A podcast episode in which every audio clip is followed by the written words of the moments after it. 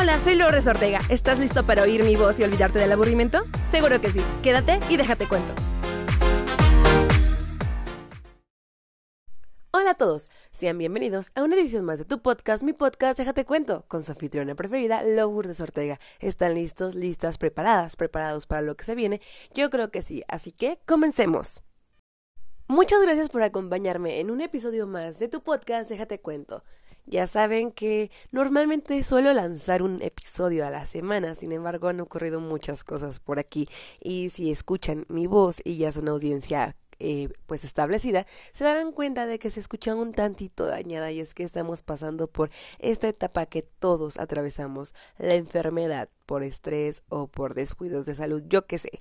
En fin, trataré de darles información que cura el día de hoy como siempre y hablaremos sobre algo que está pasando muy muy cerca de mí de muchas personas y que no solamente es algo que nos incumbe a nosotros como michoacanos, personas de Michoacán, sino que es un reflejo de lo que está ocurriendo alrededor del mundo. ¿De qué estoy hablando? De el lago de, de Cuitzeo y cómo está a punto de extinguirse. ¿Por qué digo que es un reflejo de lo que está pasando mundialmente? Pues bueno, todo esto que está sucediendo con este lago tan importante, que es el segundo lago más grande de México, uno de los más importantes a nivel mundial, pues está desapareciendo a causa de que los humanos, de nosotros por nosotros, del cambio climático, que ocasiona el cambio climático, nuestras acciones. Así que el día de hoy vamos a hablar un poquito de esto. Antes de darte la nota a conocer, pues también quiero decirte que si tienes alguna duda, si me estoy equivocando en un dato, no dudes en ponérmelo en los, en los comentarios, en mis redes sociales, que ya saben, me encuentran en Facebook como Lourdes Ortega o en Instagram como lulu.989797. Ahora, sin más, comencemos. El episodio de hoy es el número 13 de esta tercera temporada y hablaremos de cómo un grande se está extinguiendo. Así es, el lago de Cuitzeo, el segundo lago más grande de México, está cerca de extinguirse. Vamos a hablar un poquito sobre Forbes México, lo que escribe en su blog. Y pues bueno, el milenario lago de Cuitzeo, considerado el segundo más grande de México y ubicado en el estado de Michoacán, de donde soy originaria, podría estar a punto de extinguirse ante la falta de lluvias, la grave deforestación y la contaminación sanitaria por aguas residuales que vierte al menos 15 poblaciones urbanas y rurales cercanas. Una de estas es Morelia, al igual de Guandacareo, y también colindante con algunos municipios del estado de Guanajuato. Académicos de la Universidad Michoacana de San Nicolás de Hidalgo, pescadores y activistas han lanzado en la plataforma de change.org una petición para que el gobierno del presidente Andrés Manuel López Obrador atienda al lago de Cuitzeo con una restauración ecológica y recuperación económica. La solicitud acumula casi 32 mil firmas de ciudadanos. Cabe mencionar que esto no es un tema nuevo, estuve investigando y es algo que las noticias han estado recalcando desde hace varios años. Uno de los reportajes que leí tiene más de 10 años de antigüedad y menciona las mismas causas que actualmente pues han venido tomando más fuerza para que este eh, manto acuífero se esté dañando. Algunas de las causas que dañan el, el laguito de Cuitzeo pues es eh, el uso inmoderado del suelo, eh, la que no hay lluvias, así como derrames de aguas negras en él. Y también cabe destacar que en el año 2020 se tenía pues pensado comenzar con todo este plan en marcha para poder ayudar a la recuperación del lago de Cuitzeo. Sin embargo, debido a la contingencia, hasta la fecha solamente va una sola mesa de conversación para el problema del lago de Cuitzeo. Así que vamos muy, muy lentos, muy rezagados. Según la Comisión Nacional del Agua, con agua, el lago de Cuitzeo es el segundo más extenso del país. Su extensión es de 452 kilómetros, pero a la fecha más del 40% de su superficie se encuentra seca. En la década de los 90 del siglo XX, el gobierno de Michoacán estimaba que el lago se capturaban más de 5.000 toneladas de peces, mientras que ahora se pesca un máximo de 250 toneladas. De 17 especies de peces documentadas en el año de 1975, actualmente sobreviven apenas cinco variantes. Esto es muy muy triste porque además de que solamente quedan estas cinco especies en el lago, en las zonas donde podemos encontrar agua llega a haber ah, pues un máximo de 80 centímetros de agua, también 20 centímetros de altura de agua, entonces está muy grave la situación porque sí, tal vez el 60% del lago aún cuente con agua, pero son cantidades muy muy bajas. Cabe destacar que la parte oriente o la parte oeste, como la queremos recalcar, es la que se encuentra más seca. Eh, esto es, como ya los mencionaba, causado por eh, el cambio de suelo y es algo que no pasa accidentalmente, sino que ha venido provocándose, así como que los ciudadanos cercanos a la zona han tomado como para ahí llevar a sus animales a pastar, también para poder tirar basura. De hecho, incluso en esas zonas donde no hay agua, pero siguen siendo parte del lago, se han construido jaripeos e incluso se intentó hacer un panteón, pero obviamente no funcionó por cómo se encuentra el piso de la zona.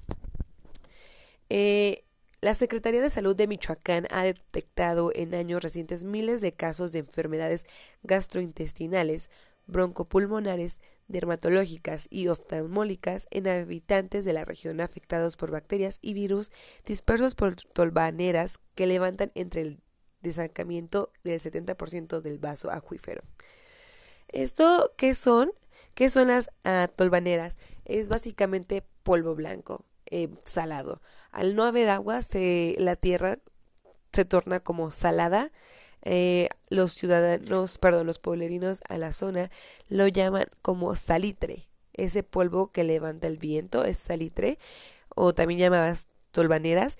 Eh, llevan arcillas muy finas que provocan malestar en los ojos y sistemas respiratorios, al igual que en la piel en los habitantes cercanos a la zona del lago de Cuitzeo. Esto porque, pues al no haber eh, lluvias, el suelo se está evaporando y pues se provoca esta reacción. Silvano Aureoles, gobernador de Michoacán, consideró en días recientes ante medios que el rescate del lago de Cuitzeo, cuya profundidad comentaba no alcanza más de 80 centímetros, eh, debe ser atendido por los gobiernos federales, estatal y alcaldías de 15 municipios que están en la ribera o que vierten sus aguas residuales en el embalse.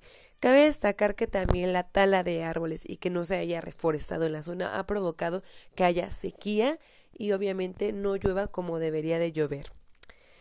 El lago de Cuitzeo tiene influencia de los municipios michoacanos de Cuitzeo, Álvaro Obregón, Charo, Chucándiro, Copándaro, Guandacareo, Querétaro, Indaparapeo, Morelia, Morelos, Santa Maya, Tarímbaro y Sinapecuaro, así como el de Uriancato en el central del estado de Guanajuato, los cuales vierten aguas residuales al afluente. A mí la verdad eh, me causa muchísimo dolor lo que está pasando en esta zona y es que ya tiene rato que no voy para este lugar. Sin embargo, cada año, cuando era más pequeña en mi infancia, solía pasar por el verano o en temporada de Semana Santa por el lago, por la carretera que cruza. De hecho, aquí va un dato. Eh, al hacerse estas carreteras que pasan por el lago de, de Cuitzeo, básicamente el lago se dividió. Entonces, al estar en secciones, provocó que el momento de que haya aguas, aunque haya agua, en las zonas no tengan como una sincronización. Es decir, unas zonas tendrán agua, otras no, unas se van a evaporar más rápido, otras se quedan con agua. O sea, el lago ya no es eh, uniforme, ya está seccionado. Esto debido a las carreteras.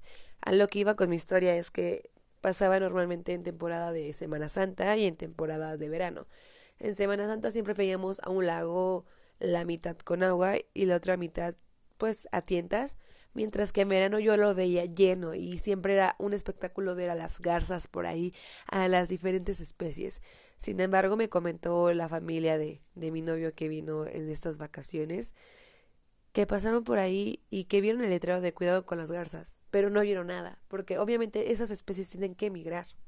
Al no tener agua, al no tener comida, al no tener eh, un nivel de vida seguro, ¿qué hacen esas especies? Emigrar. Al igual que los pescadores de la zona dejaron su trabajo para buscarlo en ciudades o incluso en los Estados Unidos porque ya no les da el sustento para sobrevivir.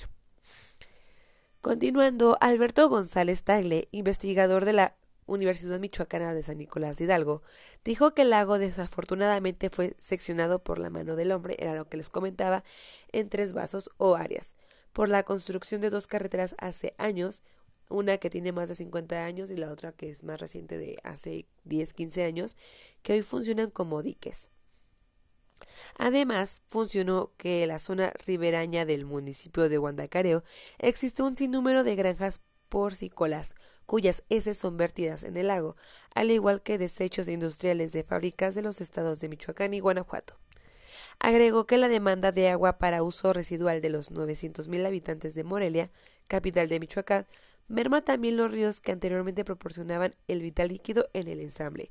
En una de las investigaciones que yo leí también mencionan que no se encuentran, o sea, existen cauces, sin embargo, están tapados por la mano del hombre ¿Esto por qué?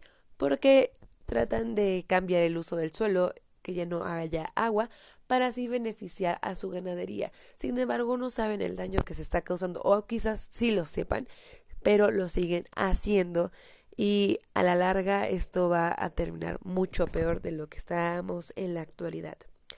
Ricardo Luna, secretario del Medio Ambiente y los Recursos Naturales de Michoacán, precisó que la deforestación de las zonas montañosas ha sobalvado el lago, por lo que urge reforestar los bosques de la cuenca, aunque pasaría una década para ver los primeros resultados, como son recuperación de capa vegetal, infiltración de agua pluvial y nacimiento de manantiales. Un momento, por favor. Cuando hay escurrimientos, el agua se lleva al lodo y se pierde la profundidad de los lagos, y así empiezan a fenecer. Un bosque se eh, que se reforesta necesita de 10 años en adelante para volver a recuperar la capa vegetal. ¿Y ustedes creen que el lago resista 10 años más?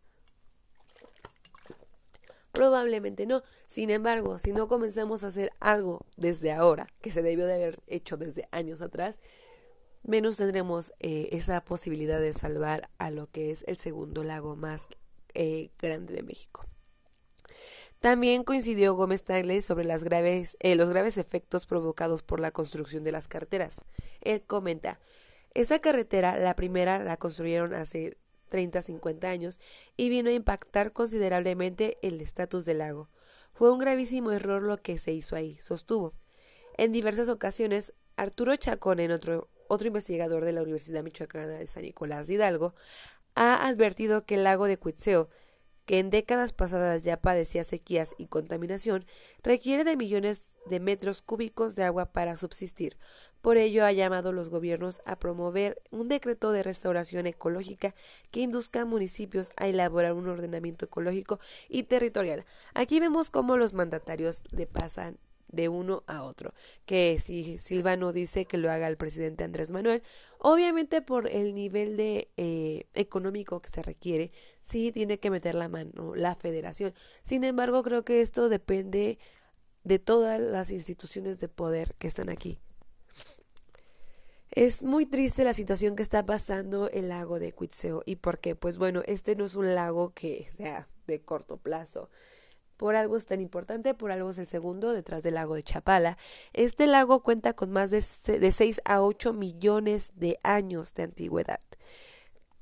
Resumiendo todo lo que les informaba, pues el lago de Cuitzeo es el segundo más importante en el país e imagínense cuál sería el impacto ambiental que ya está habiendo si este llega a desaparecer. Cabe mencionar que una de las especies más eh, viejitas de, digamos, viejitas, más bien eh, primitivas de, de, este lago ya desapareció. Esta era las lampreas que tenían más de 35 mil millones de años en la Tierra y a causa de todo el daño ecológico, desequilibrio económico en la zona ha desaparecido. Las sequías, la falta de lluvias ha provocado esto. Sin embargo, ¿qué provoca las sequías? ¿Qué provoca que no haya lluvias? la mano del hombre, la tala, eh, el, uso, el cambio del uso del suelo, también el tirar desechos en esa, en zona, obviamente la carretera ha provocado que el lago de Cuitzeo no se pueda recuperar. Eh, también se disminuyeron las especies de 17 que existían en esta zona, solamente quedan cinco y obviamente están en peligro de extinción. Económicamente, lo que es Cuitzeo se reconocía por sus pescados. Mi abuelita era de allí. Eh, ella tuvo una dieta durante su vida en Cuitzeo de pescado. Decían que siempre era comer pescado, incluso que sus hermanos iban al lago a sacar eh, pescados para comer. Esto ya no se puede dar porque a duras penas se consigue este alimento, estos animalitos. ¿Por qué? Porque no hay agua. ¿Cómo van a subsistir si no hay agua? Otra cosa tan importante es que la población, o sea, los, los cercanos al, al, territorio de Cutseo, se ven afectados por la salud, en su salud. Provocan problemas respiratorios en los ojos, en la piel. Sin embargo, también ellos no se ponen a pensar qué daño están haciendo y en lugar de verlo como un llamado de atención, hacen todavía más cosas para dañar ese ecosistema, como que pues tirando toda la basura, o sea, se ven imágenes de cómo eh, estas zonas del lago de Cuitzeo, la parte seca que es la oeste, se ve ya como un basurero, lo usan para hacer como cosas eh, recreativas y no se ponen a pensar el daño que provocan a esa tierra, que igual puede ya no ser fértil, pero uno no sabe, tal vez llegue unas tormentas tan fuertes que pueda cobrar vidas humanas. Ojalá no sea el caso de que cobre vidas humanas y ojalá llueva lo que tenga que llover para que el lago se recupere, pero muy difícilmente esto pasará sin la ayuda humana. Y pues lastimosamente somos los que más daño hemos causado. Como les mencionaba también, en el año 2020 se fundó una comisión para la salvación del lago. Sin embargo, por la contingencia solo se ha llevado una reunión de trabajo para su solución y no se ve para cuándo se pueda retomar el tema. Por último, eh, también quiero que hagamos eco sobre las acciones ocasionaron todo este desequilibrio.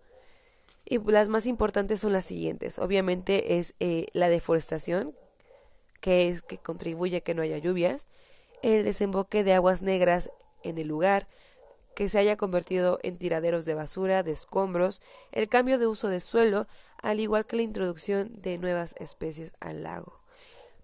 Lastimosamente, el lago, si no, no cumple, más bien, si no cubre con la ayuda necesaria en menos de 10 años podría desaparecer, lo cual ocasionaría muchísimos, muchísimos problemas, no solamente a los que residen en Cuitzeo, sino a todos eh, los municipios colindantes a este, y yo creo que el país entero, al mundo entero porque como ya les decíamos, se extinguió una especie que solamente yacía ahí y era una especie primitiva de 35 mil millones de años en la Tierra.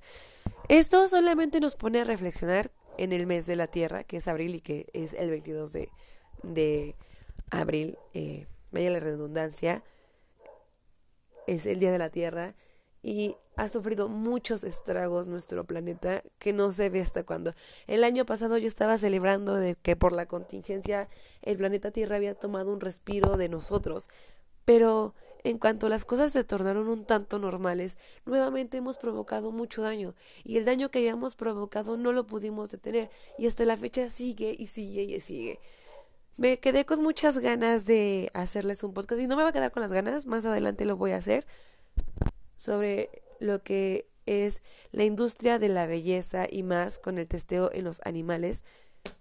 No sé si hayan visto el video de Ralph, yo creo que todo el mundo lo vio y voy a hablar de él en el siguiente episodio porque estamos en el mes de la Tierra y me provoca mucho enojo porque no es justo que, por ejemplo, a mí todavía me tocó ver un lago lleno, pero posiblemente a mi sobrino no le toque verlo y es muy frustrante porque yo sé que tal vez no directamente he contribuido en eso, pero sí indirectamente y creo que no es momento de lamentarse, sino es momento de hacer un cambio, de hacer la diferencia y de decir yo puedo hacer algo que beneficie a mi planeta y que beneficie a las personas que ya estamos aquí y que no lo eche a perder para las generaciones que vienen. Es muy frustrante porque es algo muy cercano a mí porque mi abuela viene de ahí, mis antepasados son del lago de Cuitzeo Y bien mi mamá lo comentó que su abuelo le dijo, hija, en unos años este lago se va a secar y no va a quedar muestra de ello. Mi mamá tenía 17 años cuando se lo comentaron y esto tiene apenas 40 años que pasó y estamos viendo que sí, que el bisabuelo no se equivocó. Espero que este episodio los haya puesto a reflexionar, hayan llegado hasta aquí y obviamente al pendiente de lo que puedan opinar, de lo que me puedan decir. Esta información sale de Forbes, eh, Forbes eh, MX México, al igual de una recopilación de videos que estuve viendo en YouTube con respecto al lago de Cuitzeo. Eh, fueron cinco videos que vi por ahí, al igual de varias páginas que estuve consultando para ya traerles la información. Espero les haya gustado, les haya puesto a pensar, los ponga a reflexionar y que este es un año que va a ser muy complicado porque todo el país estamos sufriendo sequías y si el 2021 está sufriendo de sequías, ¿qué nos depara en años que vienen? Hay que cuidar el agua, hay que cuidar el planeta, hay que cuidar lo que comemos, hay que tratar de ser mejores personas, no solamente para nosotros mismos, sino para el planeta. Soy Lourdes Ortega, espero que mi voz enferma no los haya contagiado de mal humor, pero sí, este episodio tal vez no fue como lo más divertido y alegre, pero sí para que nos pongamos a trabajar y hacer conciencia del impacto de nuestras acciones en el planeta Tierra. Como les mencionaba, soy Lourdes Ortega. Ortega, gracias por acompañarme en un episodio más de Déjate Cuento. Hasta la próxima. Adiós.